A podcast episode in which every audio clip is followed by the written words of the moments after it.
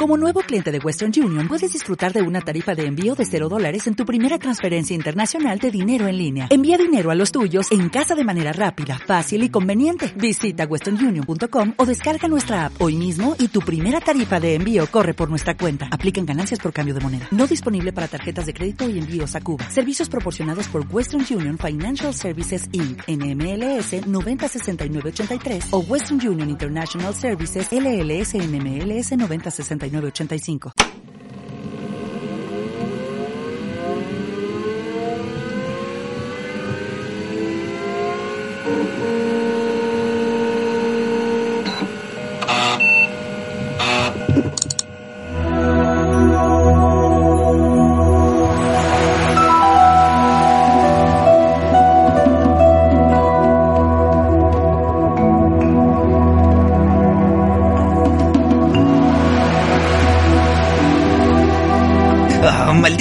Aventuras gráficas clásicas.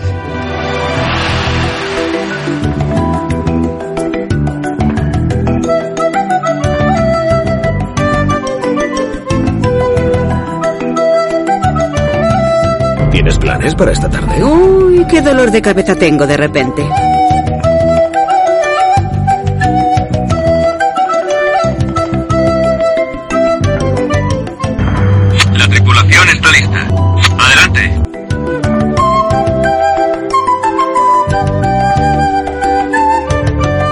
Quiero el sombrero de Indiana. No, Pues dame el látigo. que no.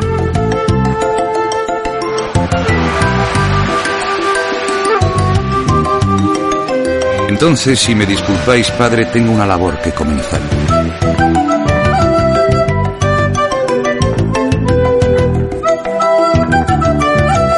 Pero bueno, ¿qué estás haciendo?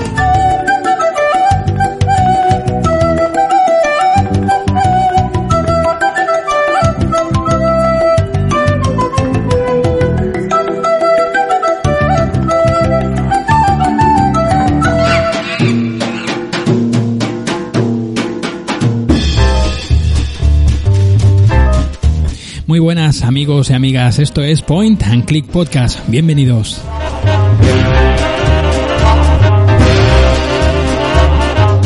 Soy Sergio Márquez y esto es eh, vuestro espacio audible dedicado al mundo de los videojuegos y más concretamente al mundillo de las aventuras gráficas clásicas o como también las conocemos con el nombre de Point and Click.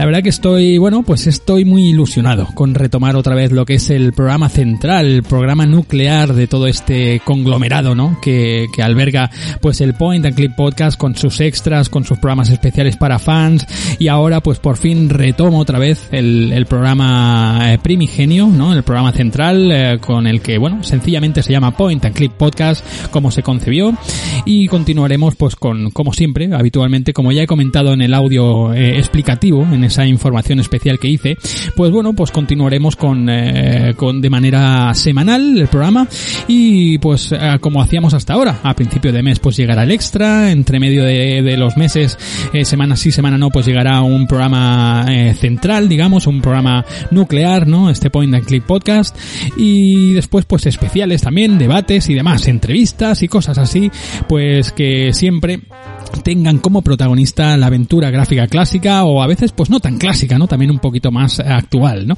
Así que no me voy a enrollar más y dejadme que os recuerde pues todas las vías de contacto que tenéis para, bueno, pues para estar un poquito informados de, de cuando hay eh, programa nuevo, cuando no, bueno, pues ya sabéis que tenéis las plataformas de descarga en streaming, en iVoox, en Apple Podcasts, en Google Podcasts, en Spotify, en, eh, en TuneIn, en, un montón de sitios, ya sabéis, eh, todas, casi todas las plataformas donde albergan eh, audios en, en streaming, pues ahí podéis encontrar eh, para descargar estos estos programas. Después en la plataforma de iVoox, eh, recordaros que podéis apoyar también de, bueno, pues por medio de mm, el proceso de fans, el proceso de patrocinadores, ¿no? Apoyar pues económicamente también este este espacio, este programita, pues para que pues retome un poquito la fuerza y continuemos pues por muchos años más haciendo pues programas semanales, ¿no? Que, que de momento pues estamos aquí dándolo, dándolo todo, ¿no? Eh, también tenéis el Patreon, el Patreon podéis poner eh, también una, una cantidad también eh, económica mínima y, tenéis pues por ahí todos los programas también disponibles y simplemente pues las redes sociales también, ¿no? En, en, Twitter, en, en Facebook, en Instagram, también creo que ronda por ahí un perfil del Point and Click, así que nada, todo eso tenéis a vuestra disposición y un correo electrónico que es pncpodcast@gmail.com donde me podéis escribir para cualquier petición, cualquier cosita que me queráis decir. Así que nada, eh, esto va a dar comienzo, esto va a empezar, vamos a retomar otra vez este programa, eh, esta nave nodriza, esta nave espacial eh, con la aventura gráfica como bandera, ¿no?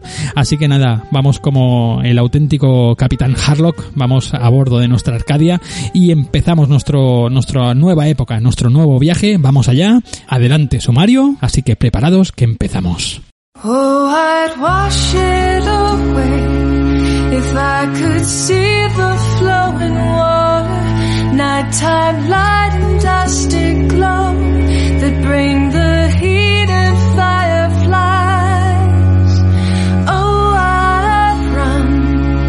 Pues como ya recordábamos que ya era habitual sonando en este sumario, pues esa banda sonora original del juego eh, Grey Matter de, dirigido por Jane Jensen, ¿no? La verdad que una canción se me han puesto los pelos de punta al volverla a escuchar, ¿no? Todos los recuerdos que me vienen directamente desde hace casi casi cinco años atrás, ¿no? Así que maravilloso y maravilloso es el juego del que vamos a hablar hoy. Se trata de una de las eh, de los juegos, pues a lo mejor menos conocidos del director de uno de los héroes actuales de, del diseño de videojuegos que es Hideo Kojima, ¿no? Me estoy refiriendo a Polisnauts, una aventura gráfica eh, que bueno, que vamos a ir desgranando uh, a lo largo de, de, este programa, vamos a ir hablando un poquito de, de todo lo que lo que envolvió esta esta aventura, este, esta historia y, que hasta día de hoy todavía tenemos el sello uh, grabado de, de cosas que, que, ya plasmó en esta en esta en esta trama, ¿no? En esta historia con el trasfondo cyberpunk y con mucho cine que hay que radia por todos los poros también de esta de esta historia de Hideo Kojima. Eh, eh, por allá creo que por el año 1994 donde nos vamos a centrar, ¿no? Luego hablaremos también de las diferentes versiones que llegaron más tarde, de un montón de cositas que se van a ir hablando en este en este nuevo programa, en este 1X03 del Point and Click Podcast. Así que nada, acomodaos que esto va a dar comienzo.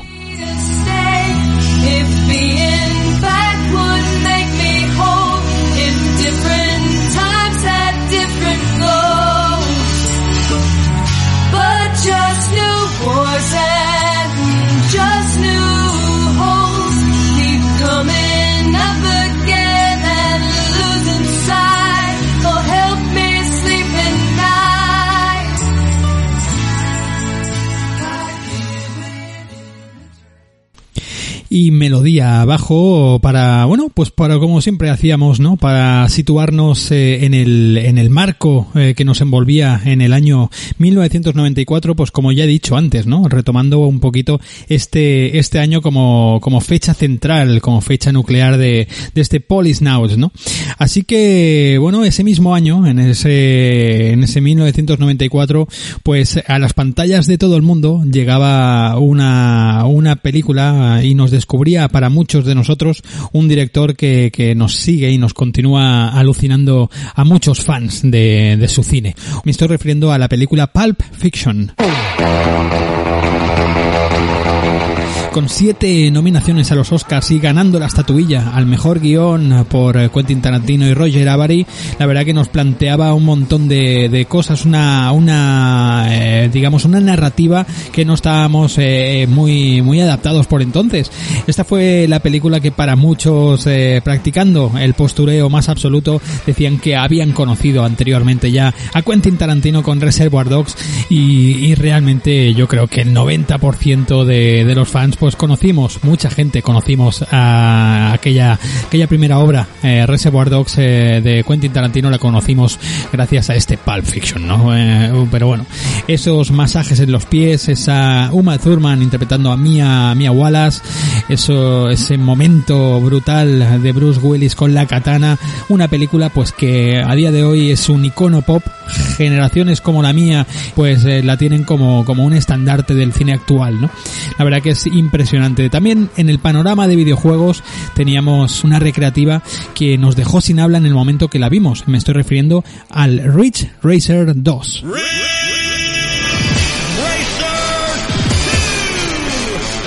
De la mano de Namco nos hacía llegar pues como he dicho esos eh, esos cabinets no era cuando las recreativas pues empezaban a sacar músculo a sacar pecho con sobre todo con estas estas eh, esos links no donde podían jugar hasta ocho jugadores a la vez no conectar pues estas cabinas no en eh, linkeadas entre sí para para que puedas competir con con ocho jugadores entre sí no la verdad que era impresionante la banda ahora ya la estáis escuchando era espectacular eran otros tiempos y además también en el panorama del videojuego pues nos llegaba este Polisnauts que suena así de bien. Adelante, melodía.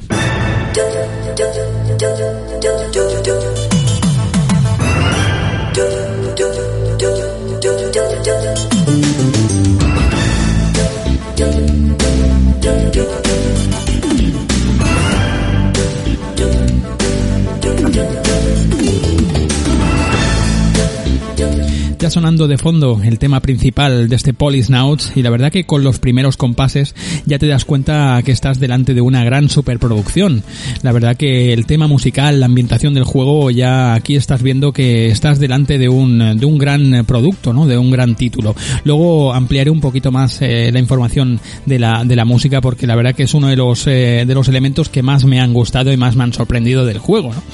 Pero antes de meternos un poquito pues en toda la materia, en todo lo que es el juego, tendríamos que hablar de la compañía Konami, que es la que trajo eh, este este juego, la que bueno pues la que programó este juego, además de también luego pues hacer un pequeño un una pequeña reseña también de su director, de uno de los personajes más importantes, como he dicho en la presentación, no más importantes del diseño del mundo del diseño del videojuego, no me refiero a Hideo Kojima, pero ahora vamos a hablar un poquito unas pequeñas notas de, de la compañía de Konami, ¿no? Una empresa eh, es formada en el eh, creada en el 1969 por eh, Kagemase Kozuki, ¿no? que bueno, que empezó pues fabricando y reparando pues máquinas bueno, pues jackpots de estos, máquinas recreativas y, y demás, ¿no?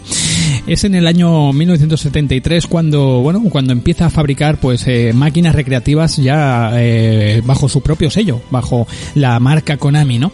Es en el 79 cuando ya empieza a exportar esos productos productos los empieza a exportar a Estados Unidos. Y aquí bueno digamos que aquí ya empieza toda su eh, todo su viaje no hacia bueno pues hacia casi casi pues eh, la dominación de, de, todo de todo el mundo no con, con esta con esta compañía. O, o, la dominación no pero el conocimiento de que todo el mundo sepa que existe esta compañía pues ya empezó pues por estos por estos años. Eh, curiosidad también el, el, nombre de Konami que son los eh, los eh, digamos los nombres de, de todos los socios que, que junto con eh, Kagemase Kozuki pues eh, empezaron esa, esa primera eh, Konami Industries, ¿no? Eh, la verdad que bueno, es, es bastante curioso, ¿no? Todo esto. Y esta compañía, Konami, pues es la responsable de un montón de sagas pues que han sido súper importantes en el mundo del videojuego. Me estoy refiriendo a Castlevania, la saga Silent Hill, por ejemplo, las mismas saga Metal Gear Solid, no sé, mmm, Contra también, bueno, un montón de, un montón de, de juegos y de, y de franquicias y de sagas que incluso hasta el día de hoy son auténticos referentes, ¿no? La verdad que el otro, otro título que de los que más importantes todavía a día de hoy son, son su saga de, de fútbol, ¿no? Esta Pro Evolution Soccer. En el año 86 esta Konami contrata a un chaval, a un tipo, ¿no? Para que hiciese, bueno, para, para que trabajase en su, en, un nuevo título llamado Metal Gear, ¿no? Era, era, como digo, contratado Hideo Kojima en el año 86 y es en el 87 cuando este hombre empieza a trabajar en el, en uno de los títulos que, que bueno, que más eh, icónicos han sido, sobre todo en la carrera de este, de este Hideo Kojima, ¿no?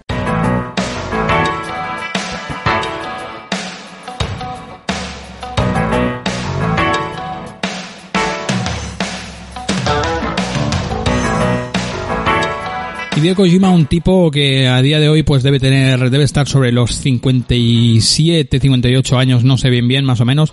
Pero bueno, un tío que se, que se, que se le conoce por, por sus eh, videojuegos tan curiosos, ¿no? Y tan, bueno, con esas tramas tan complejas, tan completas, ¿no? Y que, y que todo pues gira en torno casi casi en un, en un mismo universo que él va creando y va interconectando con varios juegos. Luego hablaremos también que esto sucede en este Polisnauts también, ¿no?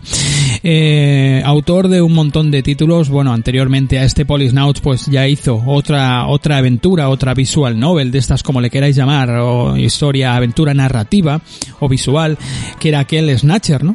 También es, eh, es conocido por, eh, por eh, la creación de ese Zone of Enders, eh, bueno, ya últimamente, pues ese Dead Stranding y un montón de, títulos pues referentes también a la saga Metal Gear Solid y demás, ¿no?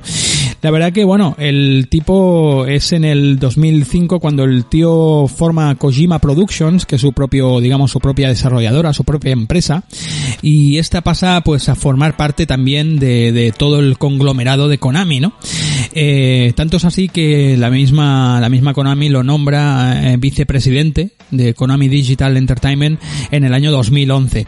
Eh, cuatro años más tarde, eh, esta compañía de, de Hideo Kojima se, bueno, pues continúa su andadura libremente y se separa eh, totalmente de lo que viene siendo todo el sello y toda la industria de Konami. A partir de aquí, Hideo Kojima pues toma las riendas de su propio, de su propia empresa, sus propios productos. Él decide, él dice lo que entra y lo que no entra y, nos sigue entusiasmando. La verdad que su primer título así en solitario fue ese Dead Stranding y la verdad que, mmm, bueno, pues eh, aquí en el Point and Click no voy a hablar de este Dead Stranding, pero eh, a mí es un juego que me ha, me ha encantado, me ha vuelto loco, es un juego que mezcla ciencia ficción con, eh, con elementos eh, de terror psicológicos, eh, bueno, la verdad que me encanta todo esto, ¿no? A principio de todo, Hideo Kojima pues ya tenía todo esto muy marcado, ya tenía esos pequeños guiños en el tema futurista, en el tema cyberpunk y demás, y todo eso pues también lo vamos a ver un poquito, un poquito en el Polisnauts, ¿no? En este juego que hoy nos reúne aquí a todos, ¿no?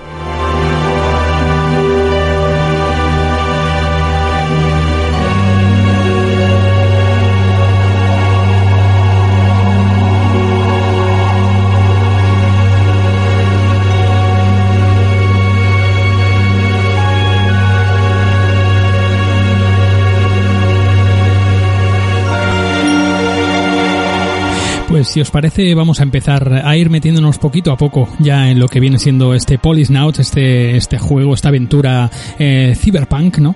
Y bueno, comentar pues que el juego fue únicamente eh, de manera primigenia lanzado en el país del sol naciente, no salió de tierras niponas, ¿no? Parecía que, bueno, se conocía de que a lo mejor eh, iban a sacar una, una versión de este juego, eh, se iba a traducir este juego al inglés, pero en una versión inglesa y tal, pero bueno, pues por lo visto al final nunca, nunca llegó, se llegó a cabo, ¿no? Esa, esa versión. Fue lanzado primigeniamente en el ordenador NEC PC 9821 y lo hizo, bueno, pues con, eh, con unos gráficos así bastante sencillos, con estética ya ese, ese estilo de anime, ese estilo de película japonesa de animación, pero todo pintado a mano, todo pues con, eh, con gráficos pixelados y demás, ¿no?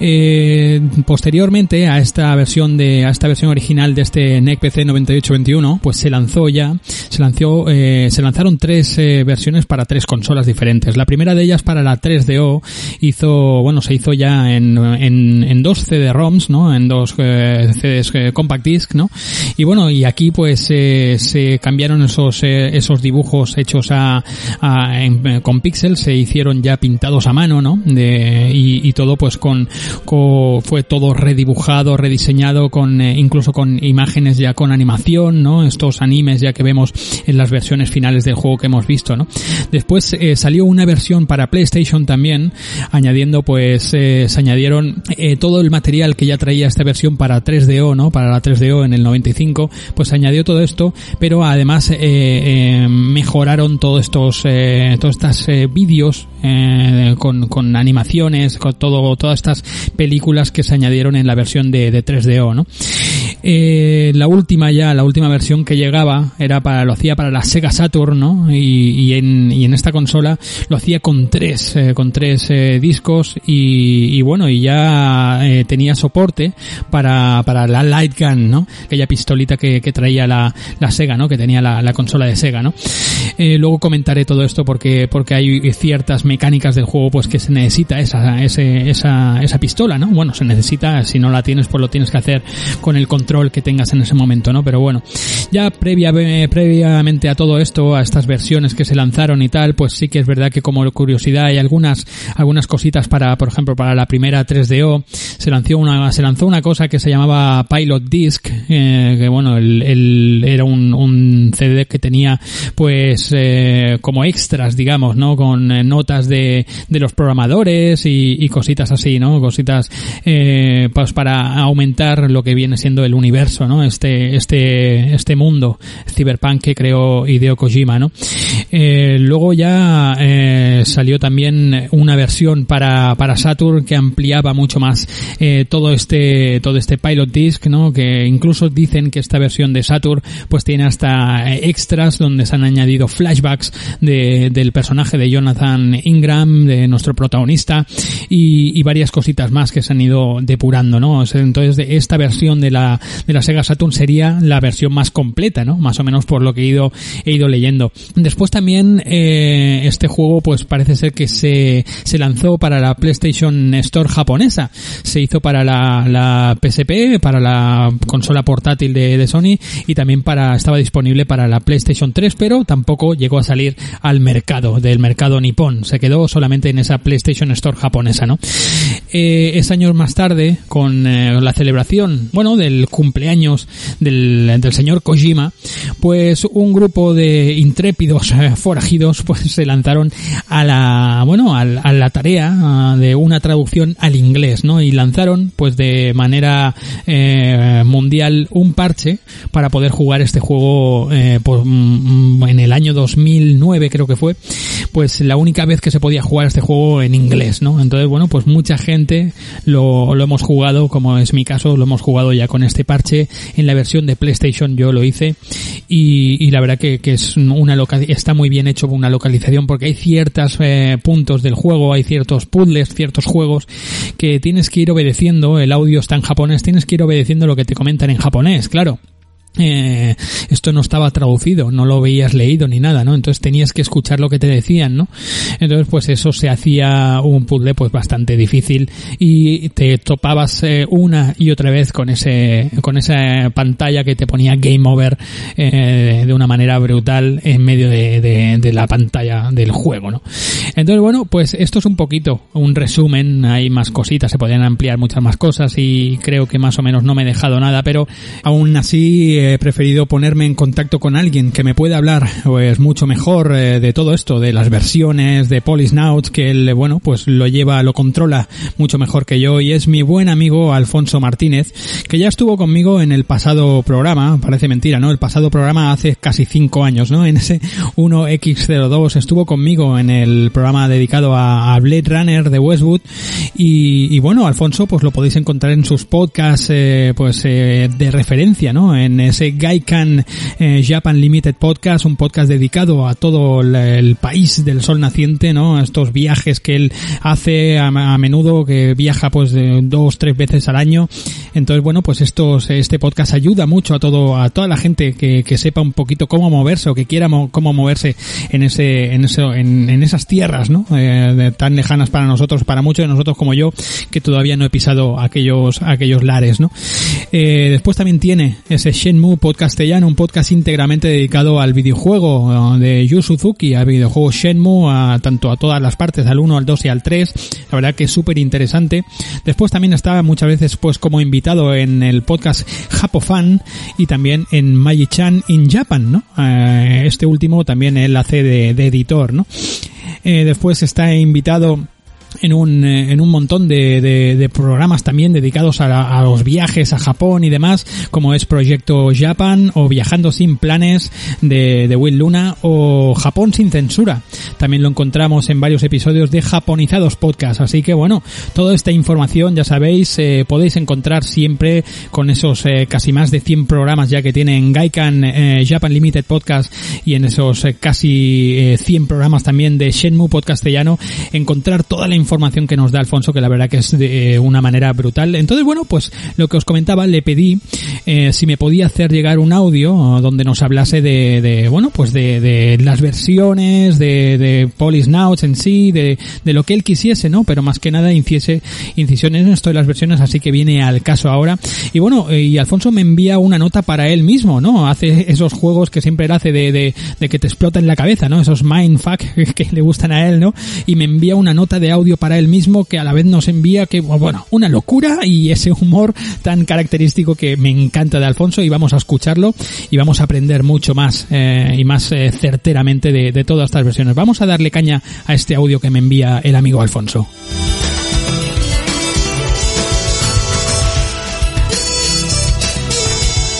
Bueno, esto es una nota de voz para mí mismo porque tengo que grabarle, eh, tengo que recordarme, tengo que recordarme a mí mismo, me tengo que acordar de grabarle una pequeña intervención eh, para el amigo Sergio Márquez y para su podcast Point and Click Podcast. Va a hablar, se ve, de Polisnauts, esa obra de Hideo Kojima y bueno, hace mucho que la he jugado la última vez, la he jugado dos o tres veces, pero hace la tira de años no me acuerdo de casi nada y es un marrón para mí en parte que Sergio, el amigo Sergio, me pida que le envíe, que le envíe una nota de voz. No sé, me hago esta autonota y a ver si tengo tiempo de rejugarlo, de organizar mejor las ideas y enviarle, pues eso, un audio en condiciones.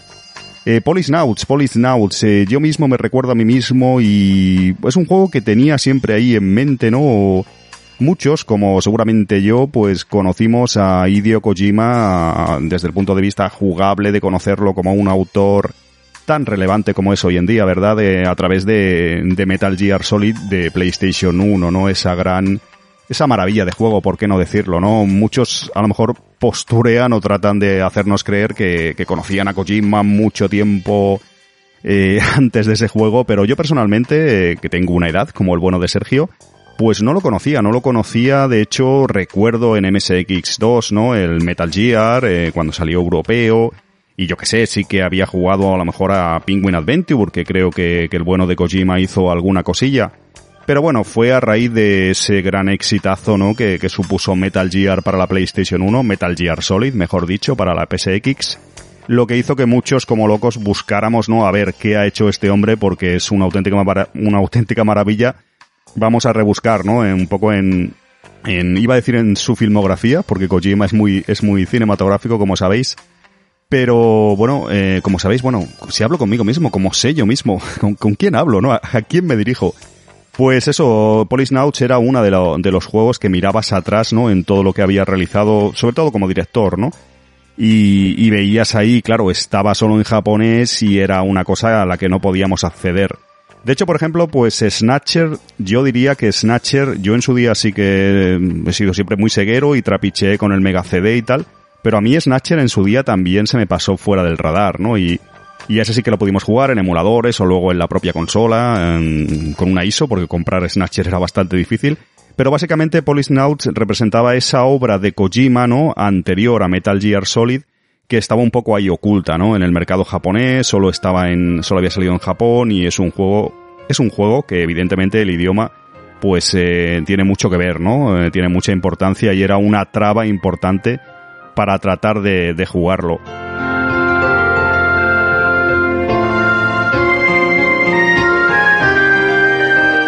Eh, en esto, cuando haga la intervención esta con Sergio, me comentó también que hablara un poco de versiones, de versiones de Polisnauts, y no me acuerdo muy bien. Yo personalmente soy un, un poco friki, diógenes, coleccionista, me considero a mí mismo, no debería, pero lo soy. Y de Polisnauts, eh, ese juego que no sé pronunciar bien, ese juego, pues la verdad es que tengo prácticamente todas las versiones. Eh, bueno, de ir a Japón, que suelo ir a Japón, y también, pues bueno, no eran muy caros ahí, tengo la versión de Saturn, ahora comentaré un poco. Solo me falta, mejor dicho, la versión original, ¿no? La versión de PC 9821, ¿no? Es un ordenador de NEC japonés y ahí fue en el año 94 donde salió por primera vez Polisnauts, esta obra de Hideo Kojima.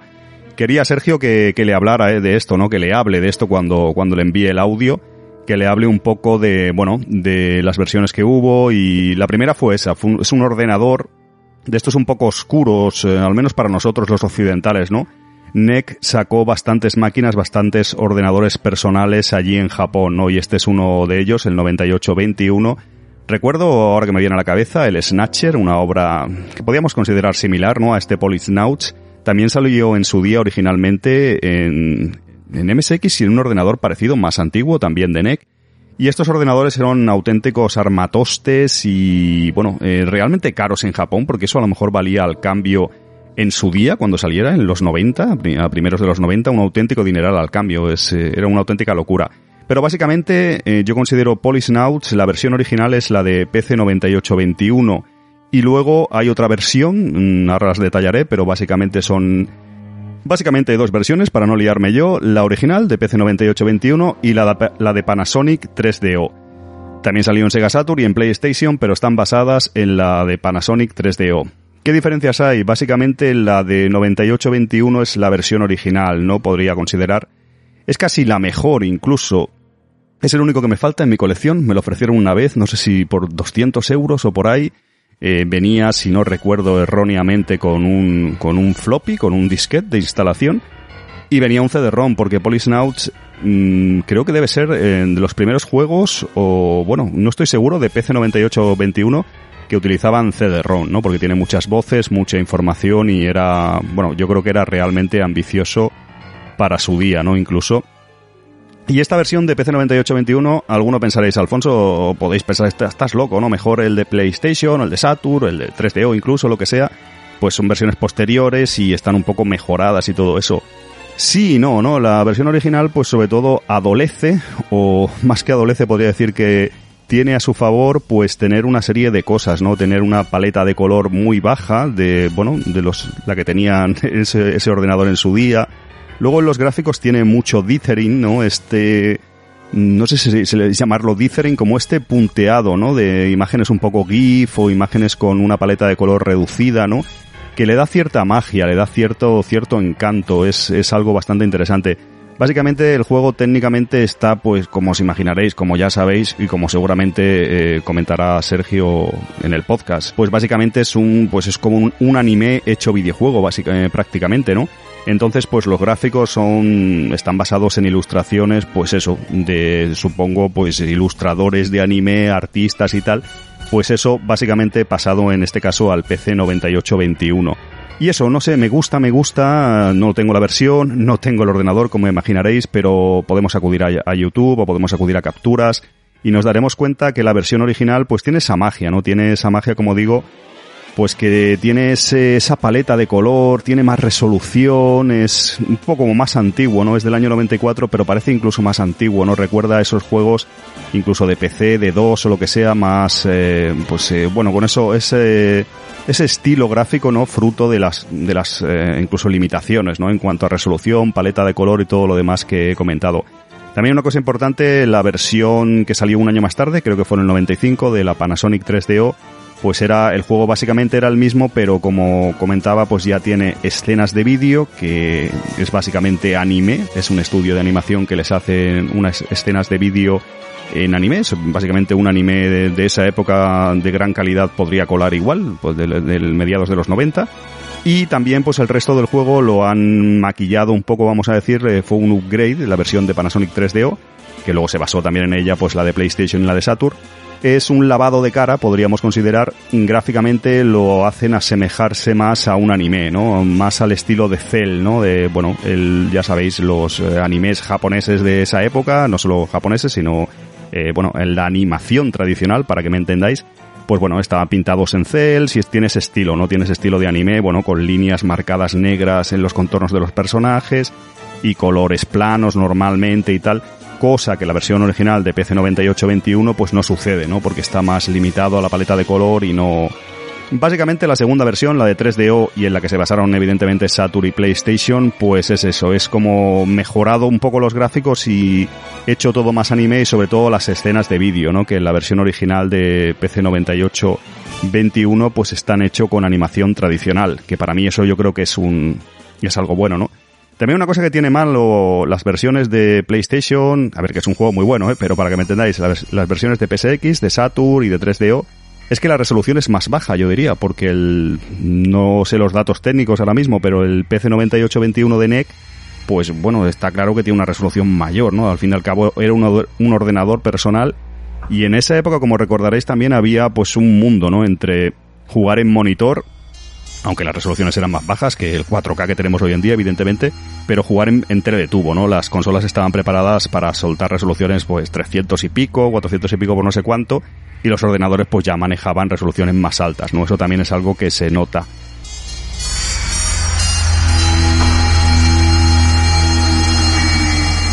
Pues poca cosa, más yo creo que puedo comentar de las versiones y, y, que le comentaré a Sergio cuando haga el audio definitivo, porque esto al fin y al cabo es algo para mí, es una chorrada que estoy, que estoy grabando para mí.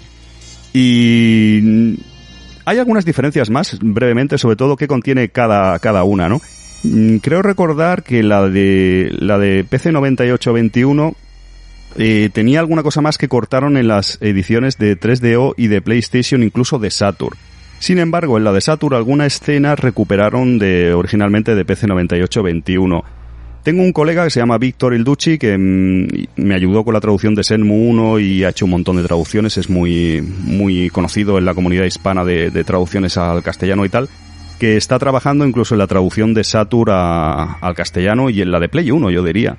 Eh, bueno, como sabéis, Policenauts fue traducido por fans eh, no hace tantos años realmente, y entonces ellos, él tenía muchos detalles de eso, las diferencias entre versiones y estaba ayudando incluso al staff que hacía la versión, en la traducción al inglés en este caso. Y bueno, me comentó varios detalles hace tiempo, hablo de memoria, me comentó varios detalles de las diferencias y recuerdo, por ejemplo, en el de Saturn, que Saturn también ha salido la traducción en inglés, tardó un poco más, pero ha salido gracias a Dios, ya la tenemos disponible. Pues me comentó que habían varias escenas más que no estaban en la, en la de PlayStation porque tenían que traducir un, un script, unos cuantos scripts extra. A ver, básicamente es lo mismo, pero creo que lo, lo recuperan de 98 de la PC 9821, de la versión original de, del ordenador japonés. ¿Qué más? ¿Qué más? También la versión de Saturn tiene tres discos. Es una, mucha gente a lo mejor cree, no, es que tiene tres discos, es un disco más. Si no recuerdo erróneamente, era una pequeña tontería porque es básicamente, pues, las, las escenas de vídeo, FMV Full Motion Video de la época, pues, eh, como sabréis, Saturn se le daba peor el tema que a PlayStation 1 y los vídeos se veían peor y demás y ocupaban más. Entonces, para asemejarlo un poco y tener una calidad más similar a la de PlayStation, a la consola de Sony, pues la versión de Saturn eh, ocupa más los vídeos y acabó necesitando un, un disco más, un CD-ROM más. También, ahora me estoy acordando, la versión de Saturn, si no recuerdo, bueno, estoy seguro, sí, se podía jugar con pistola. Tanto la versión de Saturn como la de PlayStation se pueden jugar con ratón y la versión de la consola de Sega, de Sega Saturn en este caso, tiene la ventaja de poderse jugar con pistola, que bueno, para las escenas de acción que tiene el juego, y es una, un point and click, una aventura gráfica point and click eh, que tiene muchos eh, momentos de disparo, ¿no? Tiene que estar bastante bien. No, no, no sé muy bien por qué la versión de PlayStation no incluye la posibilidad de ratón, o sea, de ratón, de ratón sí, perdón, de, de pistola, Quizás el tema de la GunCon, de Namco, había dos o tres pistolas en, en, PlayStation y no se llegó a un acuerdo, la verdad que lo desconozco. Pero sí que es una, una de las cosas fuertes de la versión de Saturn es eh, la posibilidad de, de, usar pistola. Me está viniendo a la cabeza, por ejemplo, en su día Snatcher, que en Mega CD también se podía hacer uso de la pistola. Y no quiero enrollarme mucho cuando haga el audio, esto es una nota personal para mí, ¿eh? aquí me puedo enrollar lo que quiera, pero no quiero enrollarme mucho porque me dijo Sergio unos 10 minutos cuando lo haga y lo grabe, ¿eh? Pero así brevemente, a mí Polisnauts, primero no me acuerdo de nada, la verdad, del juego. Me acuerdo que es un juego muy bueno, pero no me acuerdo detalles exactamente de la trama. ¿Qué podía destacar? Pues eso me dejó muy buen sabor de boca. Lo he jugado dos o tres veces. La última vez lo jugué, si no recuerdo, sí, lo jugué en PlayStation, en PSP, perdón, en la consola portátil ahí con, con el emulador que tiene de PlayStation 1. Y básicamente es un gran juego y demuestra pues eh, lo bueno que es Hideo Kojima, ¿no? Lo bueno es un juego que no salió de, de Japón, de hecho oficialmente todavía no ha salido de allí, es triste pero es así. Y bueno, pues mm, que muestra de Kojima un poco su propio universo, ¿no? La capacidad de, ahora que está un poco de moda, ¿no? El world building este, ¿no? La construcción de mundos, ¿no? Cómo conseguía, pues, eh, plantearnos una trama donde, bueno, conseguía un poco la ilusión de que había creado un mundo, ¿no? Con to- todos los detalles de política, de, bueno, televisión, personajes, eh, tenía, tiene cohesión, ¿no? Tú juegas a este juego, a Polisnauts, y, y crees que un poco estás ahí, ¿no? Tiene cohesión todo lo que sucede, y eso tiene un trabajo detrás muy grande. Este juego me parece que tardó un montón en hacerlo, unos 5 o 6 años, o sea, hay un curro detrás muy importante, pues bueno, ilustraciones, animaciones, voces, guion, creación de personajes. Eh, ya os hacéis una idea que es un juego en su día realmente ambicioso, ¿no? Aunque, bueno, es un juego también muy de nicho en cuanto a salió de Japón, eh, pues bueno, en esa época tal como estaban las cosas, un point and click, eh, pues yo qué sé, y más en consola, pues es un poco complicado, ¿no? Que entrara.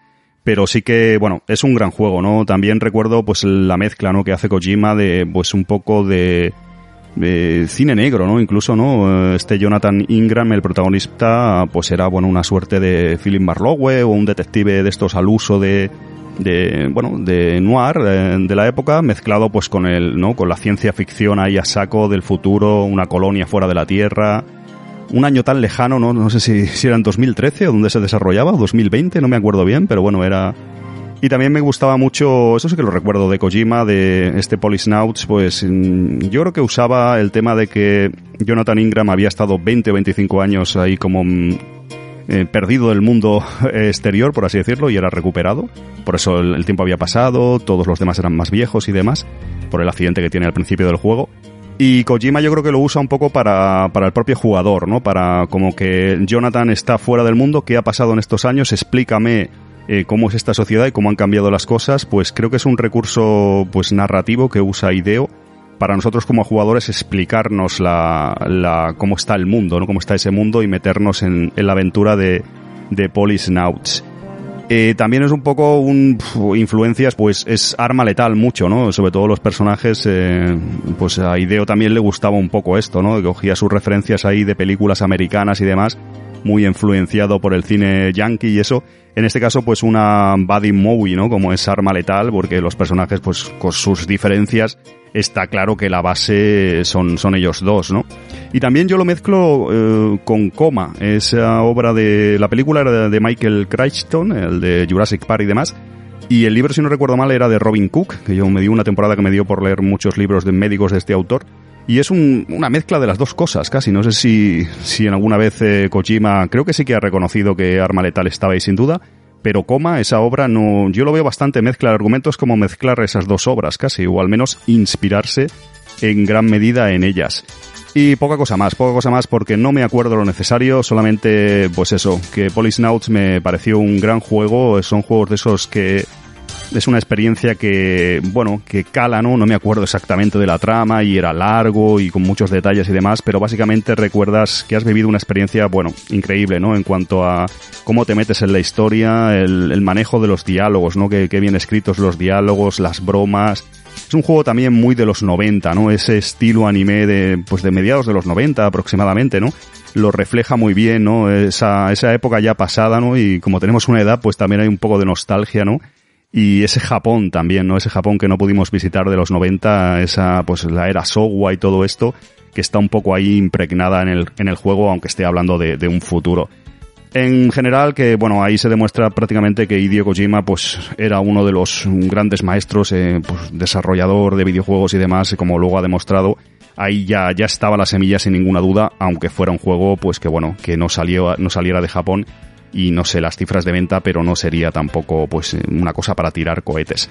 En fin, Polisnauts en Point and Click Podcast, tengo que hacer un audio, tengo que documentarme bien, tengo que volver a jugar al juego y tengo que ponerme las pilas porque le tengo que enviar el audio a Sergio y al final pues no sé lo que puede pasar, a lo mejor es que no, no me da ni tiempo, pero no creo, no creo que pase eso, tengo, tengo que hacerlo, tengo que hacerlo. En fin, que este audio para mí mismo, que tengo aquí en el móvil, que luego borraré, para recordarme una serie de cosas y, y, nada, a ver si le mando al amigo Sergio un audio del Polisnauts. Hasta luego, a mí mismo, me hablo a mí mismo habitualmente, lo, lo hago mucho y tal. Hasta luego.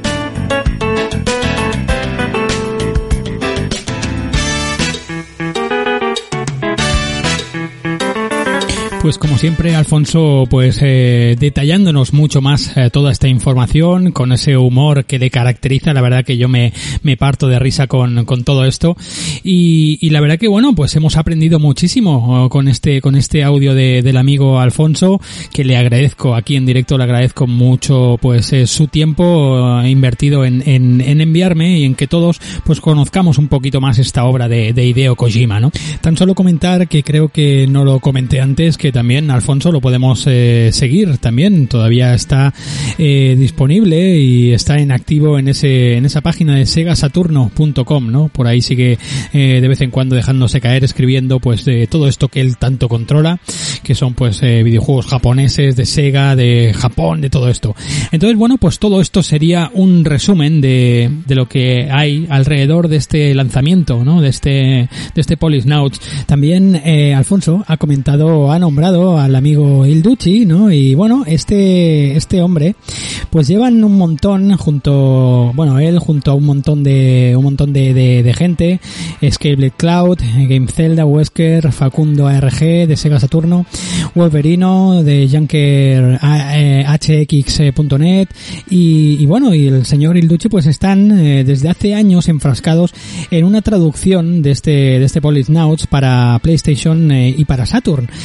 Bueno, pues por lo que pone en, eh, en su página, ¿no? Eh, llevan el estado del proyecto, lleva los textos al 100% traducidos, revisión al 25%, los gráficos están al 45% traducidos, programación y ROM hacking al 75% en PlayStation One y 70% en Saturn. Dice que la traducción pues va dirigida hacia la hacia la versión de PlayStation, aunque dice que quieren adaptarla también para Saturn porque bueno, pues como ya hemos comentado, esa versión de Saturn pues tiene algunas cositas extras que las hace, la hacen más completa la historia, ¿no? Entonces, bueno, pues parece ser que el proyecto no se ha acabado, pero que no está cerrado ni, ni está abandonado, está sencillamente que va más lento, ¿no? Pues porque son gente que supongo se dedicarán a esto o se dedican a esto pues de manera pues alternativa a sus trabajos y a sus quehaceres eh, diarios, ¿no? Así que bueno, la página es eh, tío Víctor, tío Víctor todo junto punto romhackinghispano.org eh, en barra polisnauts barra eh, cerrando barra, ¿no? Así que nada, ahí podéis seguir todas las traducciones de traducciones del tío Víctor, ¿no? Así que nada, era sencillamente pues comentar pues que se están haciendo, se está llevando a cabo todavía esa traducción al castellano en nuestro idioma de, de este de este eh, Polisnaut, ¿no? También comentar que el juego, pues eh, anteriormente se lanzó ese Snatcher, ¿no? Ese, ese juego eh, también eh, programado por Hideo Kojima. Ya también eh, entramos en el mundo del cyberpunk con, eh, sobre todo, con Blade Runner de fondo, ¿verdad? Sonando Blade Runner de fondo. Polisnauts también tiene mucho de Blade Runner, luego hablaremos.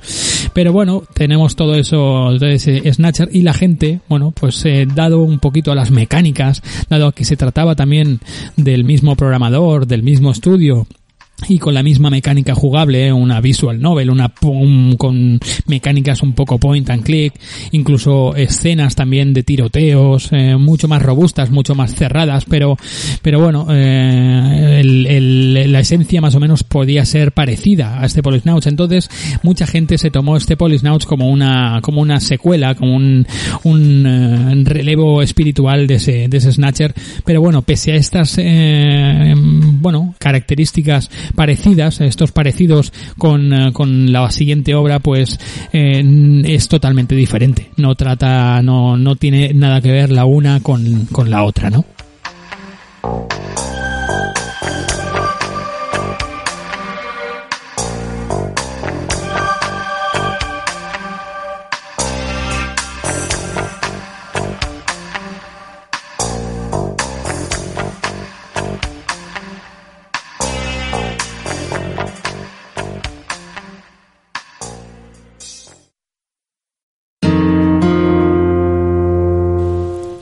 Vamos a meternos un poquito en la sinopsis, en la trama, en lo que nos cuenta este Polisnauts antes de empezar a hablar sobre las mecánicas jugables, eh, sobre los aspectos de point and click que tiene este juego, o más parecidos quizá también a una visual novel. Ahí pues podría incluso llevar a debate en que si este juego es una aventura o no es una aventura. Bueno, lo que está claro es que el juego pues ha sido, ha supuesto un, eh, un eslabón bastante importante en lo que es sobre todo las aventuras eh, narrativas japonesas, ¿no?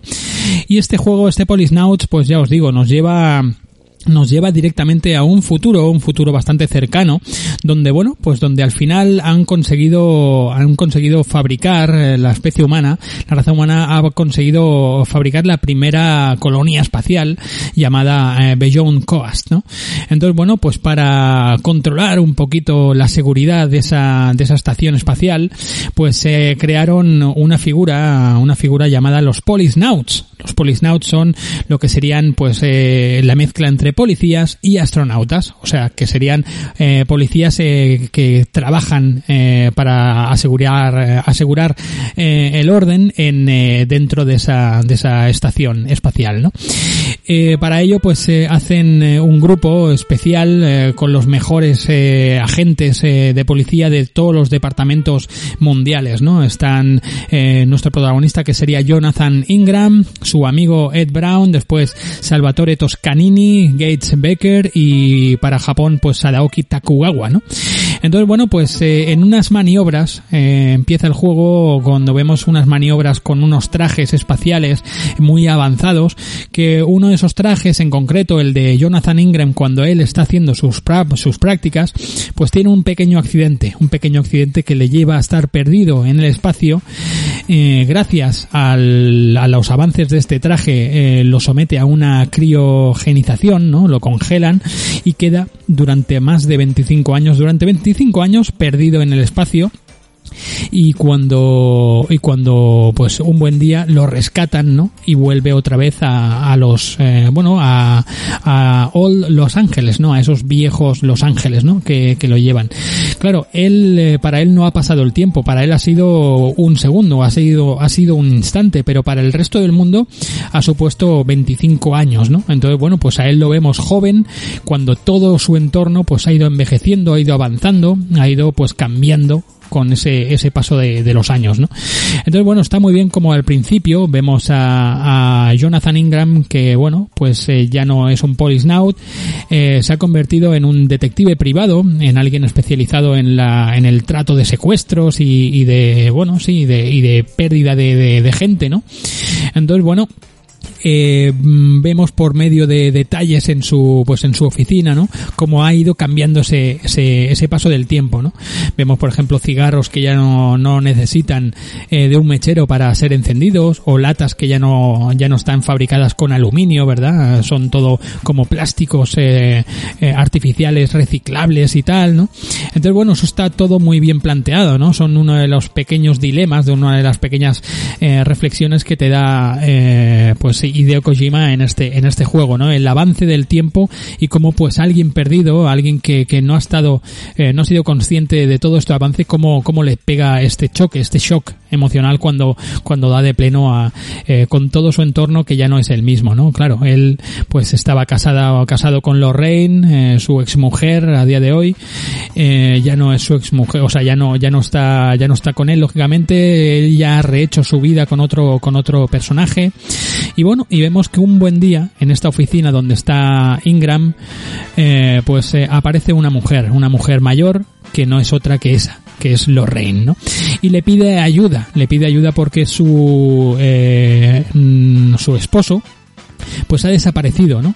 Ha desaparecido en unas, eh, bueno, en una, en una farmacéutica, ¿no? En, una, en su empresa, ha desaparecido y le pide ayuda, pues para que, como él está especializado en la, en, bueno, en la búsqueda de seres perdidos y, y demás, pues que, que a ver si, a ver si le puede ayudar, ¿no? Entonces, bueno, pues él en principio es un poco reacio y tal. Y cuando acaba esta reunión, por sorpresa, pues eh, Lorraine se mete en su coche, él la observa desde la ventana y el coche de Lorraine vuela por los aires matando de esta manera a Lorraine, a su exmujer y, y bueno, y Jonathan Ingram pues se queda pensativo y decide pues empezar a investigar eh, pues eh, para vengar un poquito también la muerte de su exmujer y saber lo que lo que ha pasado ¿no? eh, el, eh, ella, Lorraine, estaba casada con Kenzo Ojo, que, que es un, eh, bueno, era un doctor, que ya os digo que fue, estuvo, una de las últimas veces que se le vio fue en su, en su empresa, en su farmacéutica Tokugawa Industries, ¿no? En la colonia, pues lógicamente en Coast, ¿no? Así que Jonathan Ingram pues decide viajar otra vez de nuevo a esa, a esa colonia espacial y a partir de aquí es donde, bueno, pues donde se empieza toda, toda esta trama eh, donde empieza toda la trama, todo el hilo argumental, ¿no? Y aquí, pues, eh, Hideo Kojima hace uso, sobre todo, pues, de ese, de esos guiños al cine que siempre le han, le ha fascinado el cine, pues, eh, americano y todo, todo tipo de, de, de, cine, ¿no? De ello nos hablaba un poquito el amigo Alfonso en el, en el audio, ¿no? Con esa coma y, y varias, varias cosas más, también de novelas de ciencia ficción, como él decía y demás, ¿no?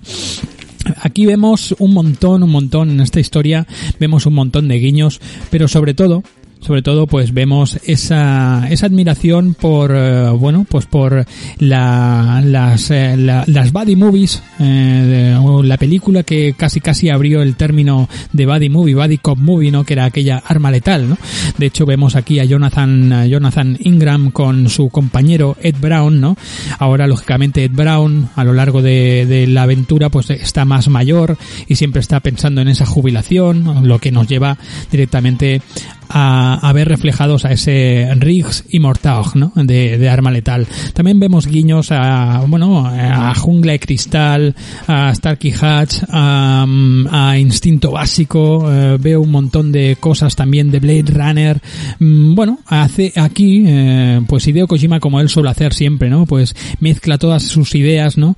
Y, y las plantea pues ya sea a modo de, de guiño, a modo de, de personaje, donde retoma pues la estética de un personaje como era el caso de aquel Big Boss con Sin Connery, ¿verdad? Que habíamos visto en la saga Metal Gear, de, bueno, de, Snake, que retoma directamente la apariencia de, de Plisken, ¿no? Del, de, Snake, del serpiente Plisken de, de la, de, las dos películas de John Carpenter, ¿verdad?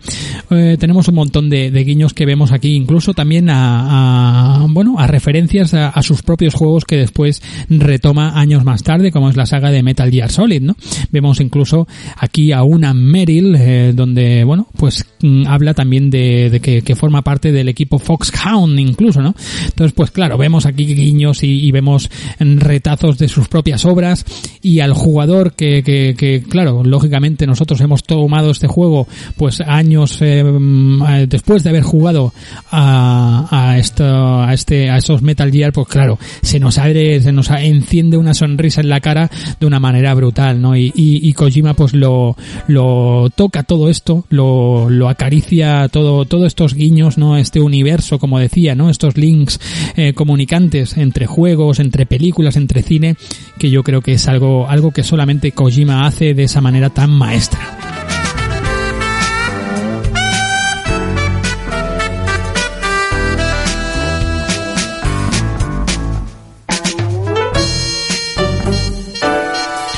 Como comentaba, uno de los eh, elementos eh, que caracterizan eh, casi casi todos los juegos de, de, este director, pues era eso, ¿no? El meter eh, ingredientes y meter guiños a películas que, bueno, pues que a él le gustan o que le han marcado, ¿no? En, en su vida.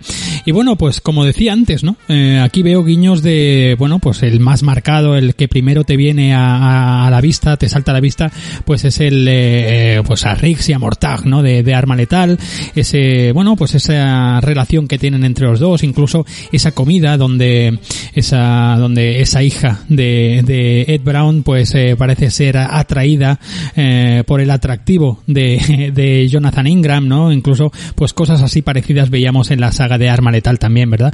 Después eh, veo también eh, alguna, alguna referencia o alguna cosa parecida con estos eh, personajes, este, por ejemplo, el personaje de Tony Redwood, ¿no? Que es como una especie de SWAT de, de grupo especial, de policía especial de ahí de, de, de Beyond Coast, ¿no? Y, y, a este, bueno, pues se les llaman Frozeners, ¿no? Esto pues eh, vendría a ser como una especie de artificiales, ¿no? Con esta sangre artificial también, eh, que me recuerda mucho pues a, bueno, a los llamados artificiales en la saga de, eh, de Aliens, por ejemplo, ¿no? De la saga de la Teniente Ripley, ¿no? Donde, bueno, pues vemos aquel artificial también que se vuelve loco, ¿no? E intenta matar a la protagonista, ¿no?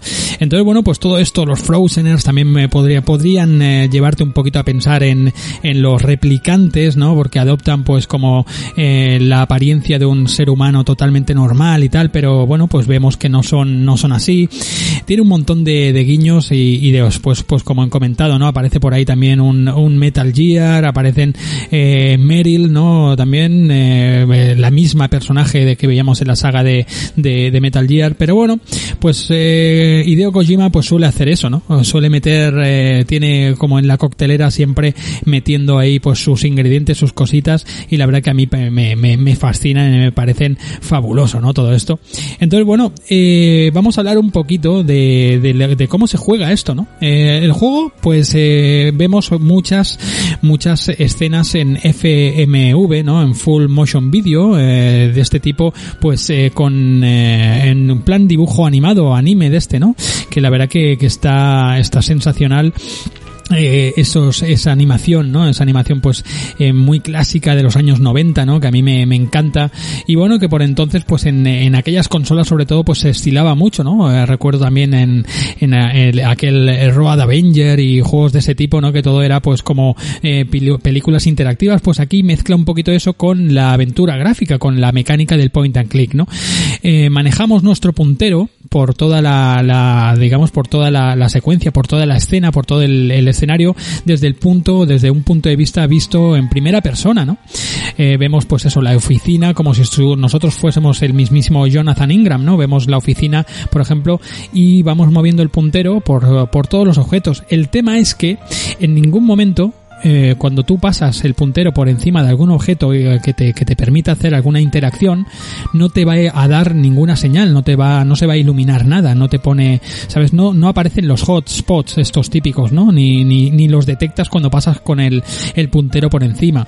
Entonces, pues tienes que ir clicando encima de todos los objetos para, y entonces se te despliega pues un menú de, de acciones. Por ejemplo, un objeto que solamente lo puedes mirar, te aparecerá look, ¿no? Mirar, ¿no?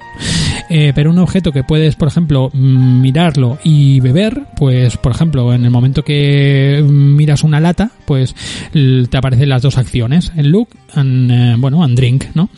Entonces, bueno, pues eh, eh, conforme vas eh, viendo estos, estas acciones, pues a lo mejor una, una propia acción te lleva a otro menú eh, también que puedes hacer varias cosas, ¿no?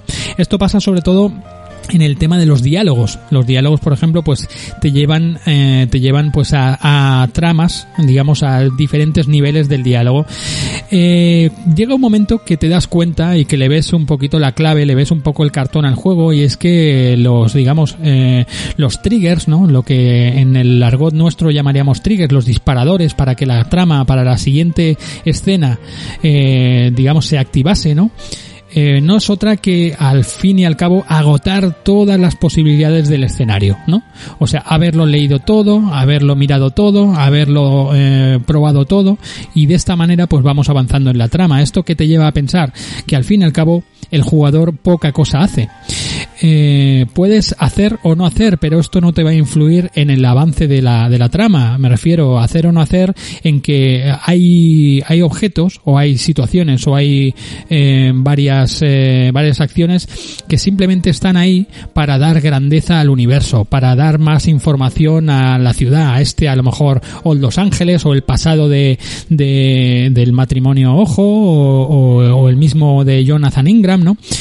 Eh, pero si tú eso no lo haces, pues a lo mejor el disparador continúa activo y puedes continuar la trama sin que hayas sabido pues ese trasfondo más de la, de la historia. Entonces, bueno, eh, ¿qué pasa? Que en tu prueba tú no sabes lo que sirve y lo que no sirve, así que al fin y al cabo casi eh, te tienes que recorrer pues todas las acciones, todos los diálogos, todas las preguntas y demás. Hay un momento que desplegas el, el, el digamos, el menú de preguntas, de diálogos con, con personajes y, y, bueno, encuentras un menú casi de 10 o, o 15 acciones, 15 preguntas, ¿no? Le, está bien bien porque tú no seleccionas lo que preguntar en concreto, sino del tema del que preguntar, ¿no? Por ejemplo, eh, cuando sabes la información de los eh, laboratorios Takugawa, ¿no? Estos, pues eh, cuando vas a hablar con alguien no le dices, oye, ¿y qué sabes de tal persona que trabaja en el laboratorio de Takugawa? No, pregunta directamente, laboratorio Takugawa. Y ahí ya él desempeña, digamos, desarrolla la, la pregunta que sea, ¿no? Entonces, bueno, pues de esta manera vas avanzando a lo largo de la trama. Esto, hay muchos jugadores, hay mucha gente, eh, sobre todo eh, jugadores de, point and click, de aventuras gráficas clásicas y demás, pues que lo pueden llegar a ver como que el juego está limitado, el juego no es una aventura gráfica. Y yo en ese aspecto, pues estoy dando la razón o quitándola, porque al fin y al cabo el juego funciona como una, como una aventura gráfica. Tienes que ir recorriendo el, eh, el escenario, tienes que ir recopilando pistas y demás. Pero claro, eh, los puzzles que hay son casi casi más mecánicos, no, no de, no de darle la vuelta a, a tu cabeza, sino sencillamente pues de, de estar eh, atentos, ¿no? Eh, os pongo el ejemplo más, más característico, el ejemplo más, eh, más eh, ejemplar, ¿no? Por, por así decirlo, del juego, ¿no? Que es eh, cómo desmantelar bombas, ¿no? Hay momentos que tienes que, que cortar en total homenaje también a, sobre todo creo que era Arma Letal 3, creo que empezaba con, con con un, una bomba donde Rix y Mortaug tenían que desconectar, ¿no? Que, que, desmantelar una bomba.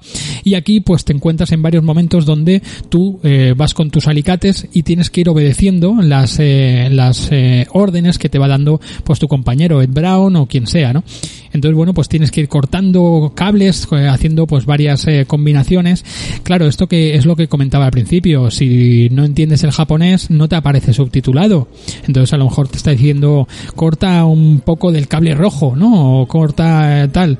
Entonces, pues esto en japonés no tienes ni pajolera idea de lo que te está diciendo. Por lo tanto, explotaba aquello, salía la explosión y, y ese game over dando vueltas delante de tu pantalla, ¿no? Ahí a, a empezar de nuevo, ¿no? Con la, con la trama entonces bueno pues era prueba error no lo bueno es que al menos te el juego una vez eh, te salía ese game over pues continuabas desde el mismo punto donde donde había había explotado esa esa bomba y te volvía a dejar oportunidad otra oportunidad a seguir no pero bueno y de esta manera pues supongo que mucha gente incluso que mm, también hay guías ¿eh? hay guías para desmantelar estas bombas y tal se hicieron guías pero bueno ya con la traducción que salió al inglés y, y todo esto pues ya no ya no creo que, que, haga haga mucha falta no el tema de prueba error no pero bueno eh, esto es lo que os digo no que eran pruebas más que nada mecánicas no de no de interactuar con objetos o en o, o entrelazar objetos o sabes o, o respuestas certeras a, a, según qué personajes. No eran cositas eran detalles no que, que bueno pues eso al, a la larga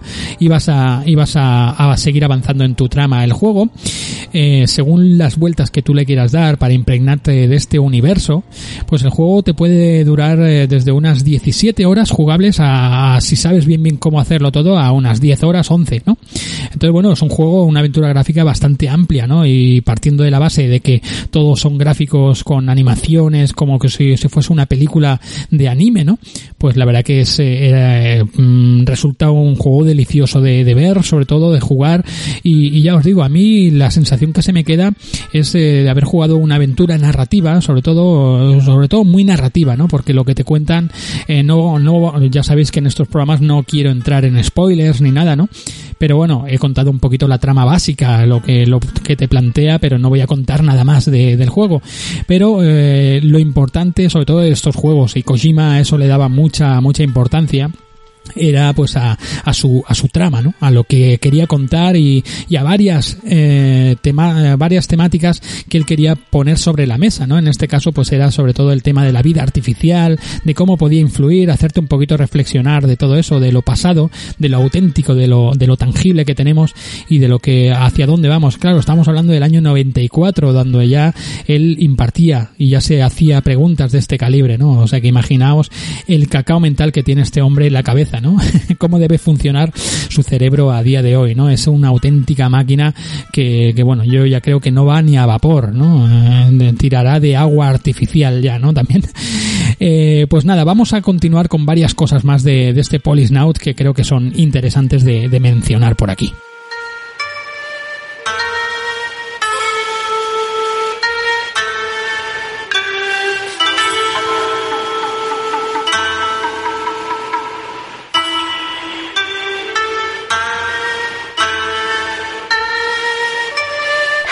長です。ああ、エド？ええ、いるわ。変わるわね。ジョナサン、エドからよ。ああ、俺だ。エド。おう、ジョナサンか。いいタイミングだ。今回はエドに感謝するよ。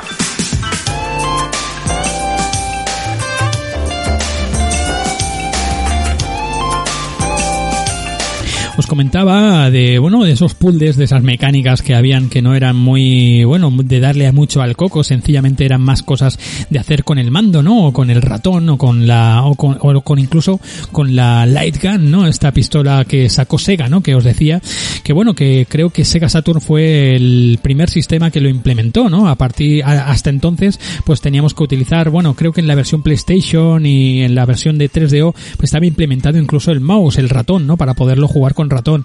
Eh, pero bueno, eh, fue esta Sega Saturn que implantó y que, y que puso pues en las bases de poder utilizar en varias escenas eh, el tema de la light gun, ¿no? Esta pistola que, que tú apuntabas a la pantalla, ¿no? Y se puso muy de fama en aquellos tiempos. Creo que Namco sacó también su, su Guncon, ¿no? Su pistola, bueno, habían varias, ¿no? Creo, creo que lo ha comentado también el amigo Alfonso en el, en el audio. Entonces, bueno, pues, ¿qué pasa? Que hay diferentes escenas, como ya veíamos en ese Snatcher, pero en Snatcher veíamos la pantalla eh, digamos dividida en secciones no entonces pues tú con el con el puntero pues tú seleccionabas en qué dirección a qué punto de la pantalla querías disparar no eh, era pues de una manera más eh, encajonada no de esta manera en este Polisnauts como os decía pues tienes más libertad no entonces bueno pues te aparecen mmm, enemigos en pantalla que tienes que acabar con ellos no y, y tú pues con el puntero con la light gun o con el formato que sea pues tienes que ir disparando a la pantalla no tienes que se transforma como una especie de, de Operation Wolf, ¿no? Eh, valga la redundancia o de Prohibition, ¿no? ¿Os acordáis del Prohibition? Pues eh, juegos de ese, de ese tipo, ¿no? Entonces, bueno, pues eh, te encuentras con combates de este tipo eh, en varias ocasiones, ¿no? La verdad que puedes pensar, ostras, esto no mola, ¿no? También lo hacía Blade Runner, ¿no? El juego de Westwood, también lo hacía ese Gemini Rue, pero de otra manera, ¿no? Y, y al fin y al cabo son cosas que, que relantizan la, la, trama, ¿no? Que son casi casi en momentos que te pueden eh, interrumpir el avance en lo que es eh, la aventura, ¿no?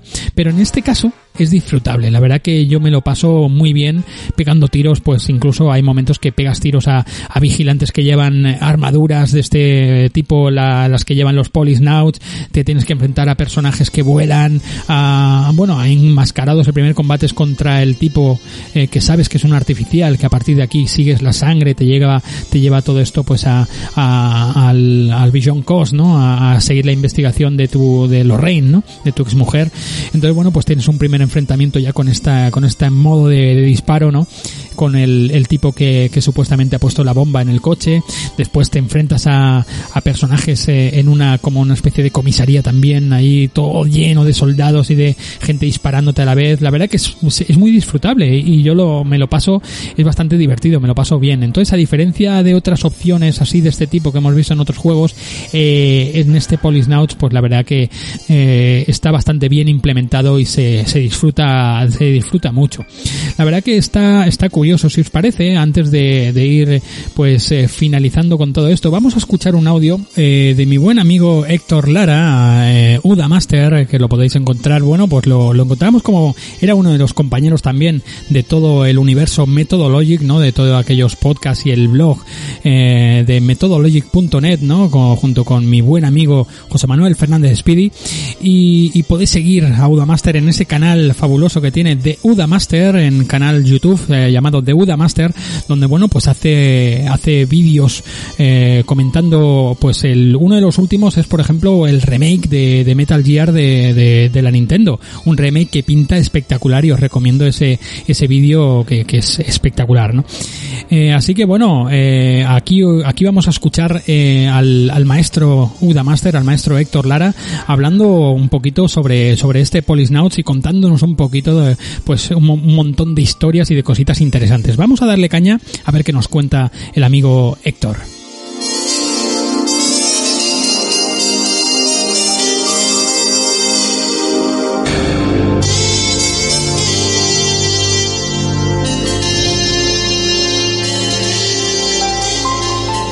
Muy buenas a todo el mundo, soy Udamaster o Tito Uda y bueno, os voy a dedicar unas palabrillas sobre el Polisnauts, uno de los juegos de Hideo Kojima más desconocidos.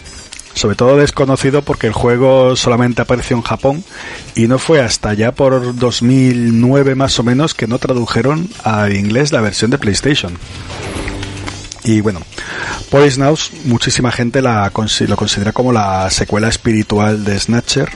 Realmente los dos juegos no tienen nada que ver más allá del estilo de juego. Son dos aventuras totalmente distintas. Y fue lanzado en 1994, primero para PC 98, que era una serie de ordenadores japoneses donde solía haber muchísimas aventuras guarrillas. Y después al año siguiente, en 95, salió para 3DO, para Saturn y PlayStation. Eh, bueno, podemos decir que, que el juego también eh, es una aventura conversacional de texto, es un poquito point and click, con mucho, mucho argumento, mucho diálogo, parte de investigación y también tiene secuencias de acción en la cual pues tendremos que liarnos a tiros con los enemigos que salen en pantalla. El original de PC98 utilizaba gráficos pixel art muy característicos de ese ordenador y para las consolas de 32 bits eh, remozaron totalmente el aspecto gráfico haciéndolo dibujado a mano, ¿no? Eh, utilizando un estilo anime dibujado a mano puro y duro con sus secuencias animadas que la verdad es que estaban muy chulas y bueno quienes hayan jugado a Snatcher se van a encontrar aquí un más de lo mismo, pero mejor en cuanto a calidad de mecánicas jugables y demás. ¿Y de qué va Snatcher? Bueno, pues realmente es una especie de, de tributo a, la, a, las buddy cops, ¿no? A buddy movies o como se suelen llamar, ¿no? En el que manejamos a un policía y tenemos a nuestro otro compañero policía, que son muy amigos, pero con caracteres muy enfrentados, muy rollo arma letal. De hecho, el propio protagonista, Jonathan Ingram, vamos, es, prácticamente el protagonista de, de, Arma Letal, ¿no? Y así como, como su compañero Ed Brown es igualito, igualito al negro de Arma Letal. Y bueno, eh, la cuestión es que el juego nos sitúa en un futuro no muy lejano, en el que se, se crea eh, una policía. A ver, es que el término tiene, tiene narices, ¿no? Polisnauts, polis astronauts. es decir, astronautas policías, ¿no? Eh, bueno, la cuestión es que eso, que se crea un, un cuerpo de policía y eh, astronáutica y Jonathan Ingram, uno de los policías, pues eh, sufre un accidente por el cual eh, vaga en el espacio, se queda como en criostasis durante un montón de años, no me acuerdo si eran 20, 30, 40 años.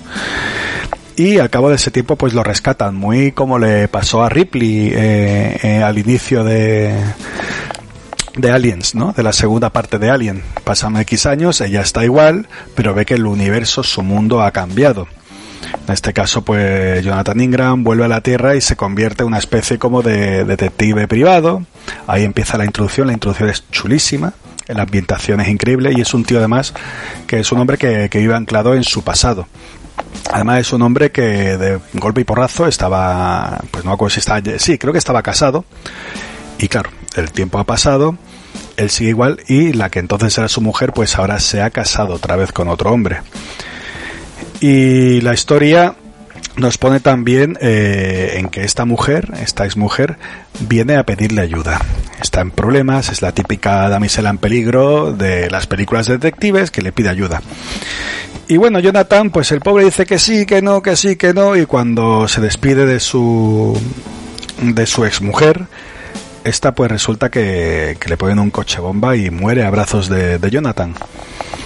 Y Jonathan pues decide investigar Mm, en una colonia exterior, no sé si os acordáis de eh, de Zone of the Enders. Eh, había una colonia espacial súper chula, así con forma tubular, que creaba su propia gravedad, etcétera, etcétera.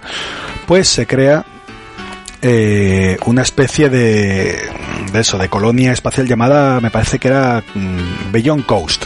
Beyond Coast y la cuestión que Jonathan Ingram pues se tiene que mover allí y e investigando. Allí se encontrará con, con, su antiguo amigo, con Ed Brown. Ed Brown ya no es un, un, joven policía, sino que es un señor mayorcete, es el típico que dice que está hasta los cojones de toda esta mierda, que es muy viejo para todo esto, etcétera, etcétera. y también eh, con su pequeño grupo de investigación en la unidad de, me parece que era Altivicio, capitaneada, capitaneada por Mary Silverburg. sí, la misma Mary que conocemos de, de Metal Gear Solid y su compañero Dave, que es un, un chaval que, que, está todo el día comiendo hamburguesas, un chaval así muy majete y bueno, es curioso que Dave y Meryl son también los nombres de los dos protagonistas de Metal Gear Solid, ¿no? Y bueno, a lo largo de la aventura iremos eh, cruzándonos con otros protagonistas y con antiguos compañeros de trabajo, ¿no? Antiguos miembros de la Police Nauts que cada uno ha ido retomando la vida de una forma o de otra. Se han retirado, uno de ellos eh, capitanea eh, las fuerzas las fuerzas del orden en, en, ¿cómo se llama? Bayon Coast otro también pues me parece que dirige a una empresa gordísima de, de medicina me parece que era. Bueno la cuestión es que cada uno ha hecho sus vidas y nosotros tenemos que eh, investigar qué es lo que ha pasado y qué es lo que había detrás de la muerte de la de la exmujer de, de Jonathan Ingram como he dicho antes, pues habla mucho en plan rollo eh, movie y eso, eh, fusila y hace muchísimos guiños a arma letal constantemente. También vamos a tener un, un guiño a, a una escena de, a la famosa escena de cruce de piernas de, de instinto básico. Vamos a tener muchos momentos eh, enfocados al, al cine, y también vamos a tener muchos minijuegos, ¿no? Uno de ellos en el que tenemos que investigar, a ver, eh, se pone una bomba en un bolso, en un bolso y tenemos un montón de bolsos y tenemos que ver cuál es el, el, bolso que tenemos que investigar, tenemos que desactivar una bomba en un minijuego. La verdad es que es un juego que en términos jugables está muy, muy conseguido para, para los límites que suele tener este género. El juego mm, es de, de, longitud no está nada mal. La verdad es que no se me hizo nunca largo. Y si quieres profundizar eh, en, en, cuanto al argumento, eh, creo que todo el mundo sabe que Hideo Kojima es muy enfermizo a la hora de crear un universo en el que mezcle la realidad con la ficción. Y además también es experto en crear una temática, ¿no? Así como Metal Gear es un juego pacifista, eh, después también Snatcher pues intenta indagar un poquito en lo, el tema de, de que si los eh, entes artificiales pueden llegar a ser considerados humanos, como hacía la película Blade Runner. Aquí, por ejemplo, pues te intenta dar a conocer que, que el espacio el ser humano no está preparado para el espacio y el espacio es muy peligroso para, para, para nosotros, obviamente, ¿no? Y te suele martillar mucho con ese, con ese mensaje, está muy bien hace eh, muchísimo hincapié en términos médicos eh, y también bueno hace para los más frikis y los más salidillos tiene incluso una especie de mini tratado de cómo afecta la, la microgravedad en los senos de las mujeres. Tienen cosas loquísimas este juego. Pero bueno argumentalmente eh, me parece mmm, flojo, no flojo, flojo no, pero bastante predecible todo porque eh, normalmente siempre solemos eh, esperarnos de Hideo Kojima unos grandes giros argumentales, malos que creíamos que eran buenos, buenos que creían que eran malos, eh, los plot twists, como se suele decir, al orden del día. Y este juego, pues no, este juego va bastante, es bastante predecible y ya sabemos hacia dónde tenemos que tirar, más o menos sabremos quiénes son los malos, quiénes son los buenos. Aquí Kojima parece ser que no se quiso complicar en ese sentido.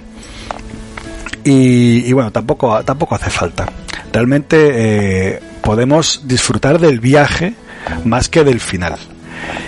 Y bueno, la verdad es que es un juegazo que yo lo jugué en su momento en la PSP, eh, una ISO de, PlayStation 1 traducida en la PSP. Se juega muy bien, se juega perfectamente. La música también está muy chula, está muy bien. Y, bueno, os vais a quedar sobre todo con los momentos así de, de cachondeo, ¿no? Una escena también de, ligoteo que hay entre la hija de Beth Brown con nuestro protagonista, con Jonathan Ingram.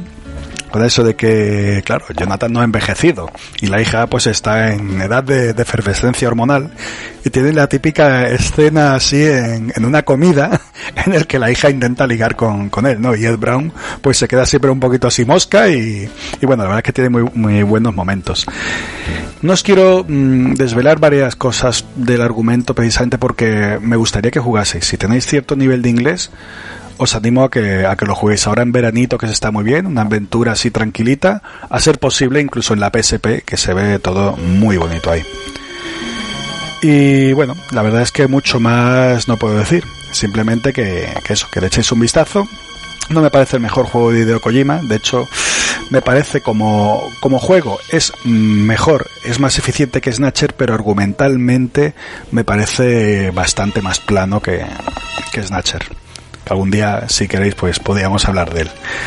Así que poco más tengo que decir por aquí. Muchísimas gracias por haber escuchado el tostotazo que os acabo de tirar y un abracito a todo el mundo.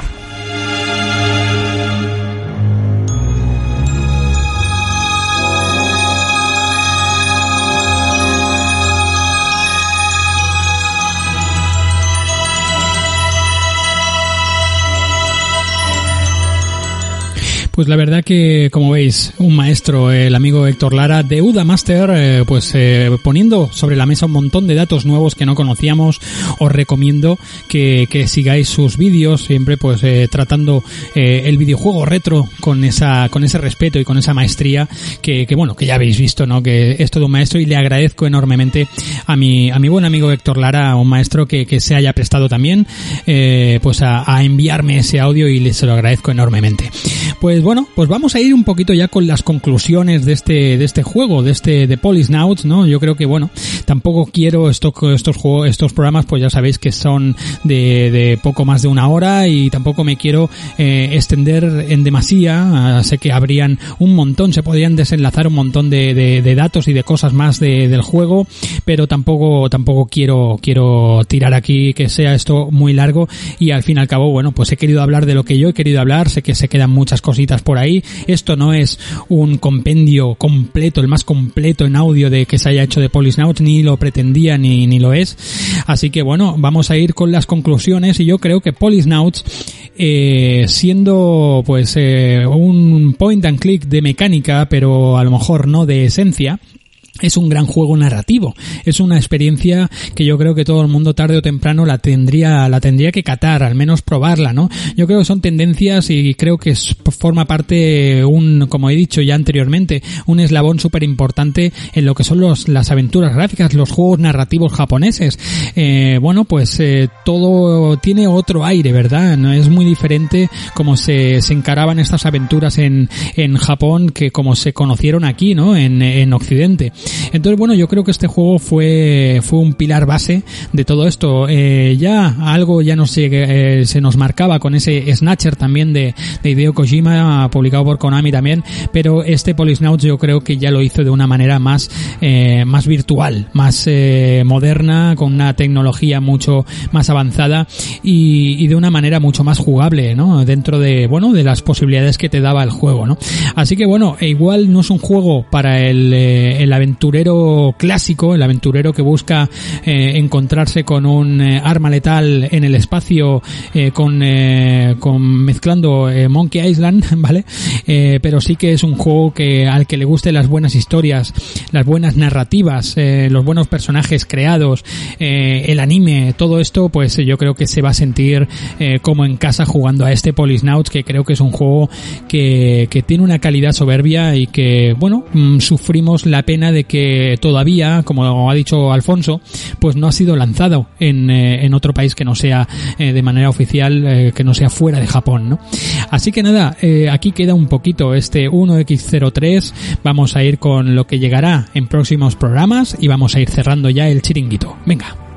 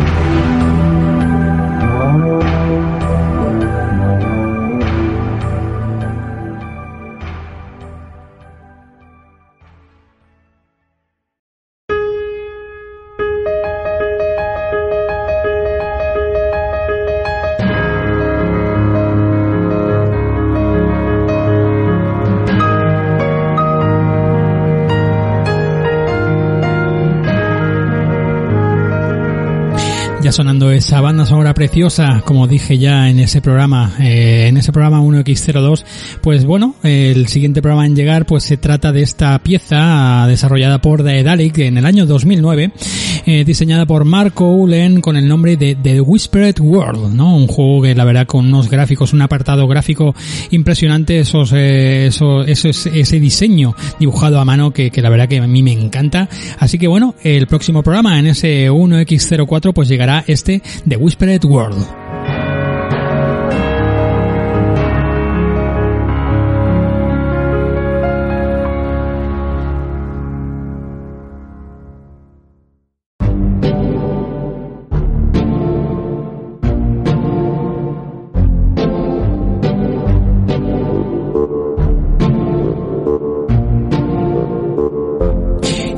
Siguiente programa nos iríamos eh, al año 95 para hablar de un juego que, bueno, pues que está totalmente influenciado por, eh, por las obras de LucasArts, ¿no? Por, sobre todo por ese The Secret of Monkey Island. Me estoy refiriendo a Touché, las aventuras del quinto mosquetero.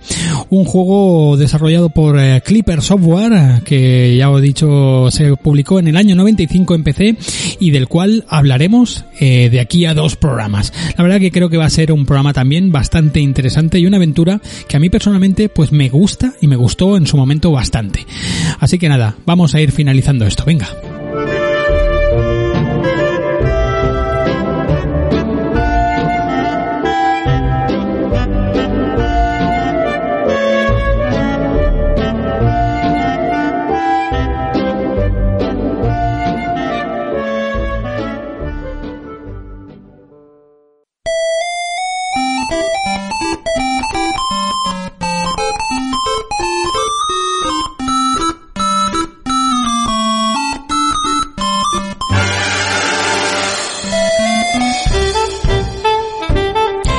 Pues ya oís, ¿no? Tal y como acaba el programa central, el programa eh, nuclear, pues es como empieza los programas extras, ¿no? Esto parece que está montado, parece que está hecho a posta, y lo cierto es que sí que está hecho a posta. Así que nada, eh, con esta banda sonora, con este Larry, esta, este Larry Reload, ¿no? Esta banda sonora tan guapa, pues me voy a despedir, yo creo que dando las gracias a mi buen amigo Alfonso Martínez, a mi buen amigo Héctor Lara por sus audios, este programa pues eh, ha estado, yo creo que ha estado bastante completito, un programa sencillito, una vuelta que hacemos aquí eh, de manera semanal, yo creo que está bastante bien, algo ligero, algo pues pues para ir eh, haciendo boca de todo lo que nos irá llegando. Recordar que junto con este programa pues llega el mismo programa pero en versión extendida para fans, con una, unos 20 minutitos, media horita donde hablo de alguna curiosidad más que otra, ¿vale? Así que nada, Sergio Márquez, Sergio Vintage se despide de todos vosotros como lo en el programa extra, diciendo eso de chao, chao, chao.